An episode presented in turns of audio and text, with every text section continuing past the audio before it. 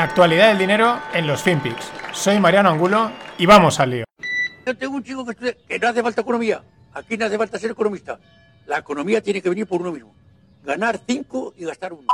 ¿Qué monopolios hay ahorita en este país? Eh, lo- eh, ¿Económicos? Sí, en general, monopolios de, de- de industrias generales.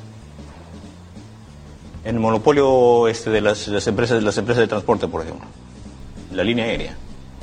Las líneas aéreas tienen un monopolio. ¿Qué línea aérea tiene un monopolio? ¿Latam? ¿Latam? ¿Latam tiene un monopolio? Por supuesto. Ya, ¿quién más? Eh, En materia de, de lo- lo- salud. lo- los mercados que hoy, por ejemplo,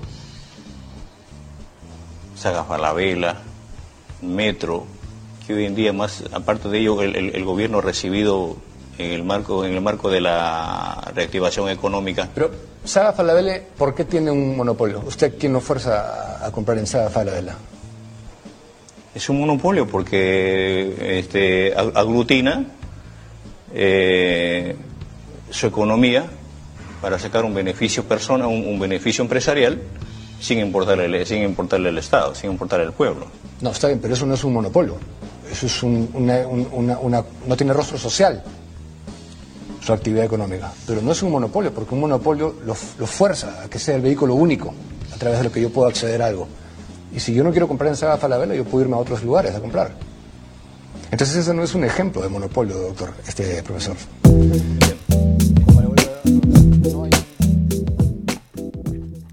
¿Qué tal, no financieros? Arrancamos semana y esto que oíais es una sorprendente entrevista a Pedro Castillo, el, pues probablemente futuro presidente de Perú, eh, porque ha ganado las elecciones.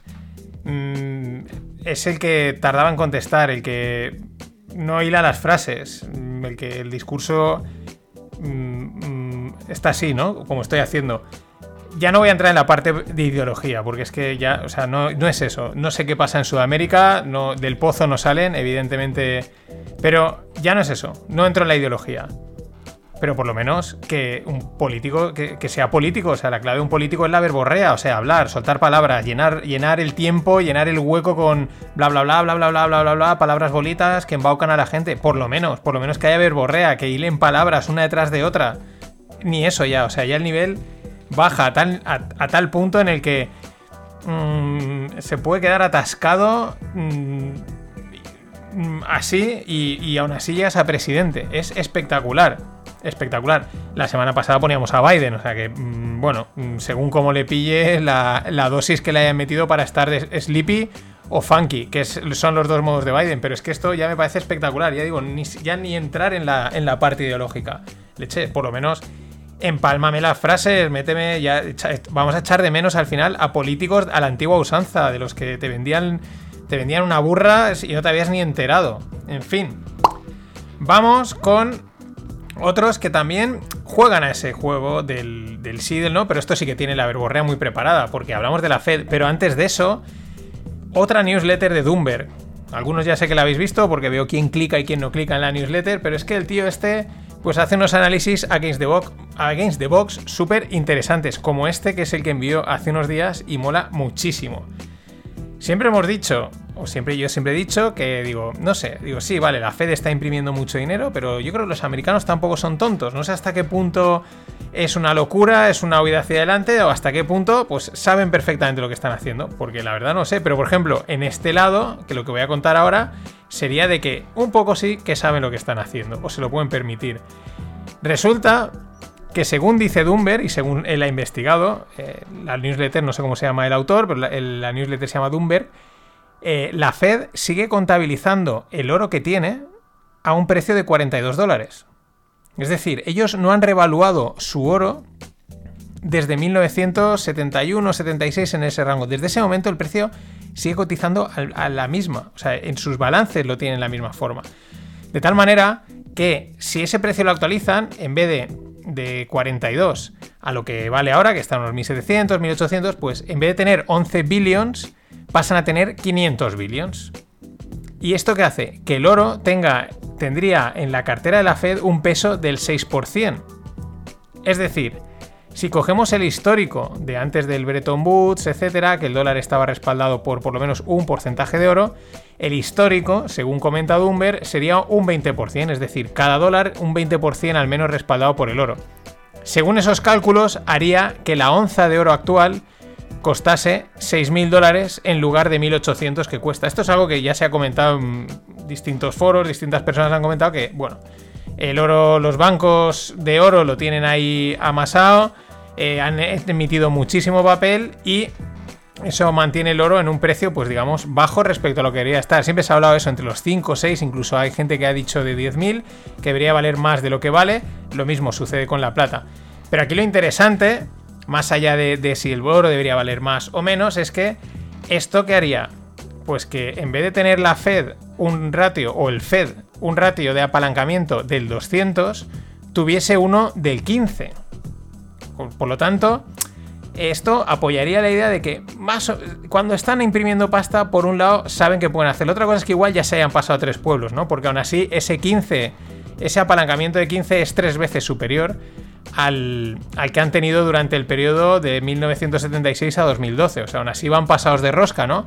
Pero claro, ya no es el 200, ¿no? Ahí en el, en el FinTweet americano, eh, como lo queráis ver, se ríe mucho, de, por ejemplo, de un analista macro del mundo cripto, que es Raúl, Raúl Paul o algo así, que, pues bueno, parece ser que su afición es coger prácticamente cualquier dato económico, dividirlo entre el balance de la Fed y así presentarlo como que es malísimo.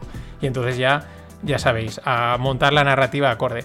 Pero este, este análisis me parece súper interesante eh, apoyando esa parte, que quizás, bueno, saben más de lo que, de lo que, o saben mejor lo que tienen que hacer de lo que a veces nos puede parecer. Ya digo, no, eso tampoco quiere decir que lo que estén haciendo sea lo correcto, porque tarde o pronto las cosas salen, ¿no? los problemas emergen.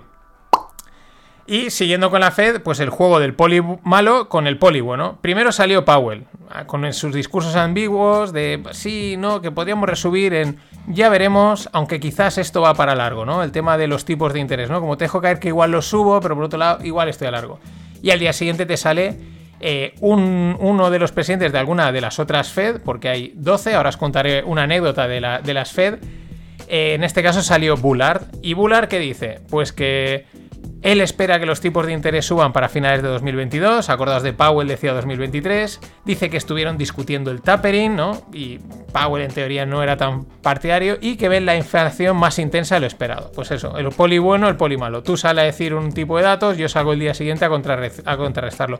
El mercado es verdad que jueves y viernes se puso bastante nervioso, bastante en los términos actuales, y hoy ha dicho, va, venga, otra vez bueno, aquí no ha pasado nada. De hecho, luego al final también os contaré una, combinación VIX, es decir, índice de volatilidad con Peña Cripto. Y la nota curiosa viene de la Fed, digo el Fed porque se ve oficialmente es el banco del, Fed, entonces por eso a veces hay gente que dice el Fed. Bueno, tiene 12 bancos regionales, ¿no? Que si San Luis, Nueva York, Chicago, etc. Bien, ¿por qué? Porque en 1913 era importante que cualquier institución financiera, es decir, principalmente bancos, estuviese a un día de trayecto de una Fed para poder transportar los cheques y los cash y el cash de forma eficiente. Fijaos qué curiosidad, y por eso aún perduran, y porque no hay una sola Fed, y está, ahora sale el Bullard, ahora sale no sé qué, de la Fed de no sé dónde, no sé menos, porque siguen manteniéndolas por aquella cuestión geográfica. Claro, los bancos tenían que enviar el dinero y cuanto antes llegase, mejor. Y en el apartado de empresas, dos noticias. Esta es un clásico ya. Hyundai compra el 80% de Boston Dynamics a SoftBank. Es un clásico porque Boston Dynamics es una pelota de ping-pong, es como una patata caliente que se van pasando, ¿no? La, tuvo Google, luego la ha tenido SoftBank, ahora la tiene no sé quién. Yo creo que el perrete este electrónico que tiene mola mucho y todo el mundo lo quiere tener. La compran, hacen cuatro vídeos comerciales con el perro, jajaja, qué guay, que luego, dice, luego dicen, mm, esto no sabemos por dónde sacarle dinero, venga, véndesela a otro. Y ahí están. Ahora la tiene Hyundai.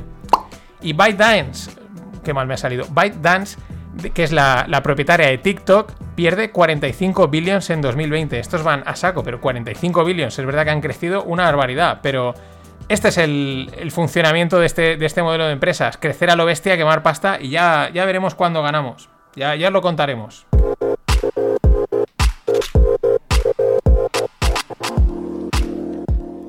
Y en Startup, Exitazo exit, exitazo de la barcelonesa Holded, que es un ERP, un software de gestión empresarial para planificar recursos. Muchos probablemente utilicéis, pues no el de Holded, pero hay tropecientos mil. Pero exitazo, la Noruega Bisma la compra por 120 millones. Esta es de la factoría Encomenda, que montan bastantes cosas. La verdad es que mm, muy bien, o sea, es un exitazo que te compren por 120 millones y además tampoco es una empresa yo creo que lleve muchos, muchos años. Em, tampoco es de hace dos días, pero oye, muy rápido han ido estos y perfecto. Y unos datitos de e-commerce. El sudeste asiático tiene el doble de población que Estados Unidos, ¿vale? Por otro lado, es un 16 de tamaño de. El tamaño de mercado es un 16 de Estados Unidos, de e-commerce. O sea, fijaros, doble población, pero el tamaño del e-commerce es mucho más pequeño. Es decir, el, potencial de crecimiento es enorme. Pero aparte, la penetración en el sudeste asiático es de un 5%, mientras que en USA es un 15%. Es decir, como un auténtico tiro eh, puede ir el sudeste asiático en términos de e-commerce. Ya nos lo comentó Carlos Otermin en el, en el rogle que tuvimos. Así que atentos porque ahí hay, hay, hay, titos, hay, hay titos. Y en el mundo cripto vamos con eh, mm, Bitcoin, perdón. Le estaban dando, le estaban dando hoy bastante fuerte. La cosa está poniendo en zonas peligrosas, al borde del abismo, en los 30, por encima de los 31, 32. Todo el mundo está bastante nervioso y con razón. Pero vamos con algunas noticias interesantes. Bueno, pese a esas, nuestro amigo Michael Matt Saylor, él sigue comprando. Él sigue, es the hardest money ever created. Entonces, el tronado, porque está como una regadera, mete otros 489 millones en Bitcoin. Él lo que está haciendo es la martingala. La martingala es promediar a la baja. Esto es, una, esto es una estrategia que no hay que hacer en bolsa nunca. Absolutamente nunca. Solo la puedes hacer gente estilo Warren Buffett o si eres un value investor que sabes muy bien el precio de la empresa y cuando cae mucho dices, esto es un chollo para volver a comprar. Pero la gran mayoría de la gente cuando hace la martingala lo único que está es promediando pérdidas y bajando el precio hasta que al final ya no lo puedes bajar más. Esto es lo que parece o pinta que está haciendo eh, Michael Saylor, pero ahí van los laser eyes. Otra cosa interesante, un hedge fund de inteligencia artificial descarta Bitcoin como inversión por falta de fundamentales. Es una noticia interesante porque sí, mm, te argumenta, no, como no, no, tiene fundamentales, pero es que el valor es subjetivo ya, porque así te la cuelan. Pero es interesante porque estamos hablando de una cosa tecnológica como es la inteligencia artificial, que es algo a nivel tecnológico, deep tech, súper potente, que está argumentando contra Bitcoin, que es algo también tecnológico. Entonces, al final, ¿qué tecnología te crees? ¿no? Es una un poquito más allá, es una cuestión un poco más de, hostia, ¿qué contra, qué contra Qué contradictorio. Por, me, de qué me, fío de todas las tecnologías, me fío solo de una, me fío de la otra, pero interesante cuanto menos. También es, tiene su punto de anecdótico. Lo que os comentaba, un ejemplo del podcast que hacía este fin de para cerrar el tema de la volatilidad. No me ha salido como yo quería, estaba bastante cansado y se ha notado, pero prometo rehacerlo. Por un lado, el efecto del VIX y por otro lado, la ignorancia de mucha gente cripto en, cuando saltan a las finanzas profesionales. Pero es que encima estamos hablando de Barry Silver. Es el gestor de Grayscale, creador de Grayscale. Grayscale es un fondo que ha captado millones y millones y los ha metido en Bitcoin. Y el otro día el tío tuiteaba y dice, va a caer el mercado, voy a comprar VIX, voy a comprar el índice de volatilidad los, los, de, los gestores de, volatilidad pues se partieron un poco de él y le dijeron, bueno, yo de ti, le dieron el consejo, yo de ti no lo aguantaría mucho, ten cuidado, ves, ves, ves con ojo dónde te metes. ¿Qué pasa? Que el VIX repuntó jueves y viernes. Y el tío encima tuitea, ¿eh? ¿Dónde están estos de volatilidad? Ja, ja, ja. Bien, pues hoy lo han tanqueado. Hoy lo han tanqueado el VIX porque es lo que pasa. Liquidan las posiciones de un día para otro porque saben que no puedes subir más, liquidan y te quedas con una, vamos, a dos velas. Y hoy han salido a decirle otra vez. Y es un ejemplo, por un lado, de cómo funciona la volatilidad tiene picos de pánico y de repente se liquidan posiciones y cae muy rápido, eso puede pasar en cualquier momento, muchas veces después del fin de semana. Y por otro lado, eh, lo curioso, gente que está gestionando fondos de inversión, que están captando miles de millones para meter en Bitcoin. Y estos tipos de cosas deberían de saberlas. Por lo menos lo que deberías de saber es que mucho cuidado, mejor dicho, no te metas. O si te metes, no lo publiques porque hay gente que sabe mucho más de ti. Y otro ejemplo es un tweet, un tweet de una eh, influencer muy habitual que se llama Frances Coppola. Es del mundo Bitcoin, pero es crítica en ciertos puntos. Y hacía una especie de tweet encuesta muy interesante, porque ella decía, ella dice lo que se estoy contando. Hay mucho bitcoiner, sobre todo los maximalistas, ¿eh? yo hablo los que están en redes dando la turra, soltando sus narrativas, explicaciones que no tienen sentido, que son los que, los que a mí me enervan, por así decirlo. Bueno, y ella lo que decía planteaba las siguientes tres preguntas. Dadme tres bitcoiners, tres de estos pros que todo el mundo conoce, que uno que sea capaz de escribir perfectamente cómo funciona el sistema de pagos internacionales. Otro que sea capaz de explicar perfectamente el sistema de préstamos bancarios. Y otro que sea que sea, capaz, que sea capaz de escribir perfectamente la regulación bancaria de liquidez y capital. Bueno, tropecientos mil comentarios eh, metiéndose con ella y tal, pero no han aparecido tres nombres. Y esto es un ejemplo de lo que sucede. Sin esta gente, sin gente que entienda esto, porque el mercado financiero global es muy bestia, el mundo DeFi, Bitcoin, cripto, blockchain no va a ningún lado. O hay convergencia o no hay nada, señores. Hasta mañana.